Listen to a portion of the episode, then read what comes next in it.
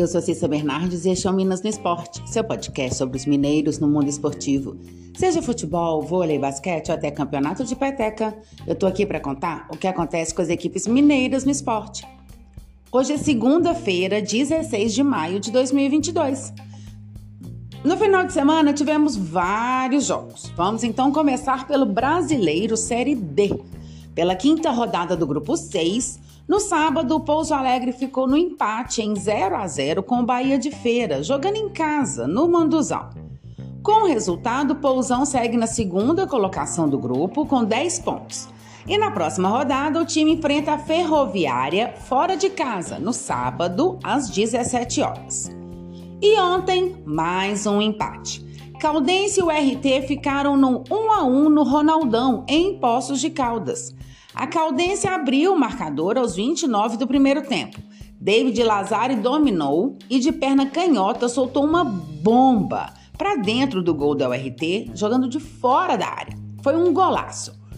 A URT empatou aos 36 da segunda etapa.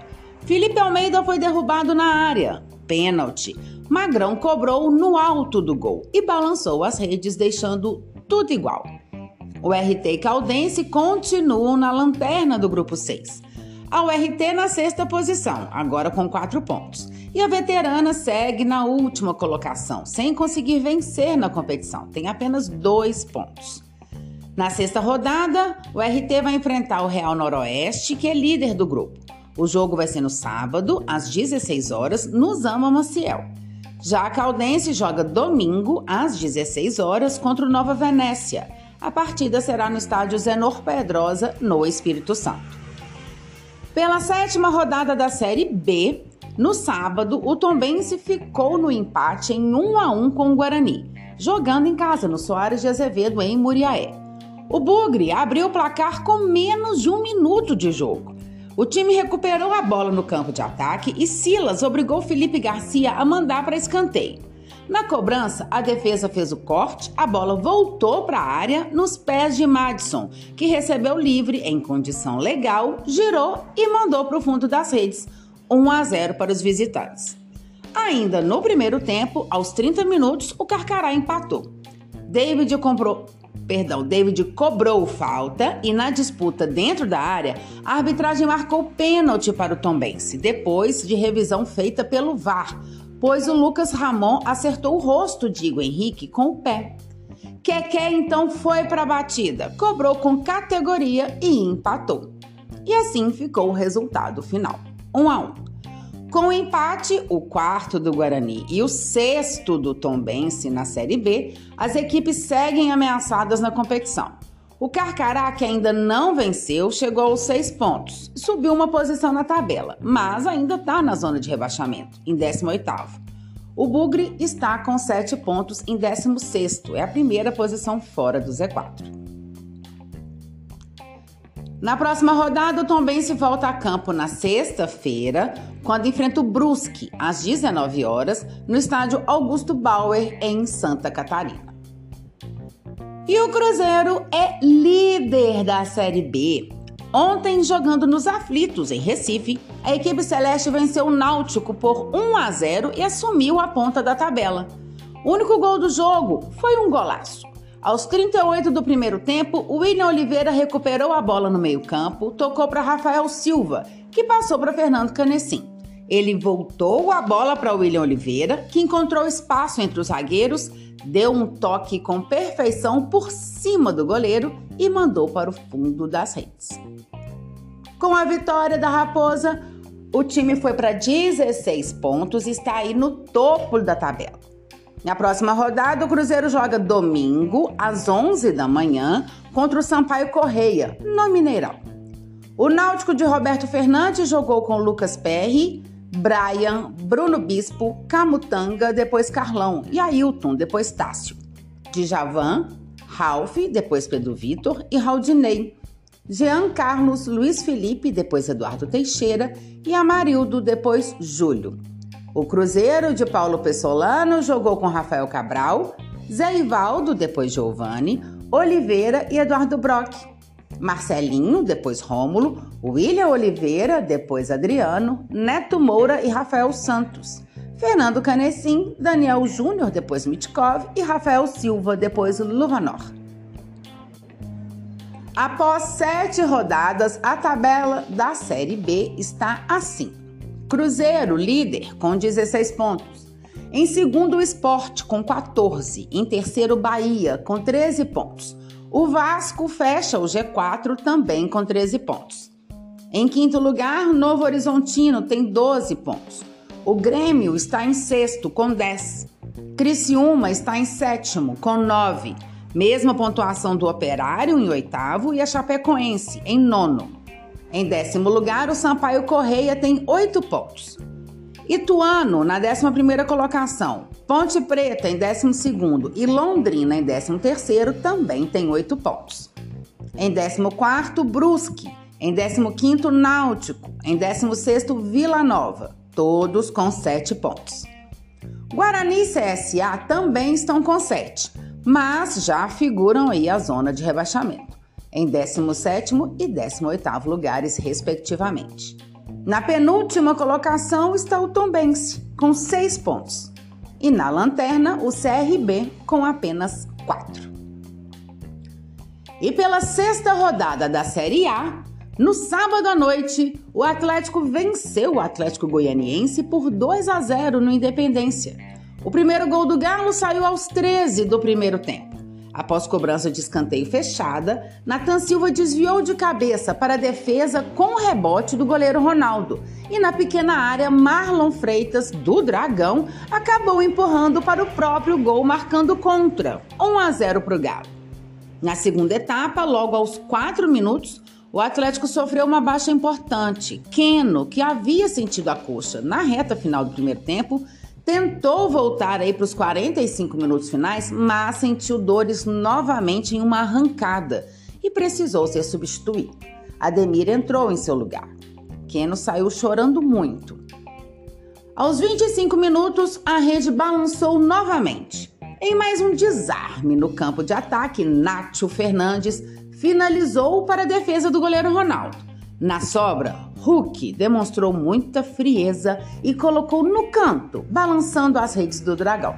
2 a 0 para o Atlético. Com o triunfo, o Galo chegou aos 12 pontos e é vice-líder do campeonato. O próximo compromisso do Atlético é pela Libertadores. Nesta quinta-feira, às 19 horas, recebe o Independente Del Valle no Mineirão. O Atlético de Turco Mohamed jogou com Everson, Guga, Nathan Silva, Alonso e Arana. Alan, depois Otávio, Jair, Zaracho, depois Caleb e Nátio Fernandes, depois Rubens. Keno, depois Ademir e Hulk, depois Sacha. E o Atlético Goianiense, comandado por Humberto Louser, que já foi dispensado do clube depois desta derrota, jogou com Ronaldo, Rainer, Edson Felipe, Ramon e Jefferson, Gabriel Baralhas, Marlon Freitas e Edson Fernando, depois Luiz Fernando. Shailon, depois Churim, Léo Pereira, depois Lucas Lima e Wellington Rato, depois Ayrton. E o América jogou ontem contra o Coritiba no Couto Pereira e perdeu por 1 a 0. O único gol da partida saiu aos 46 minutos do primeiro tempo. Egídio cruzou na cabeça de Andrei, que finalizou no cantinho e balançou as redes. Neste momento, o Coelho estava apenas com 10 homens em campo, já que Iago Maidana havia sido expulso após receber o segundo amarelo por um chute no rosto de Léo Gamalho. Com a derrota, o América permanece com 9 pontos na oitava colocação.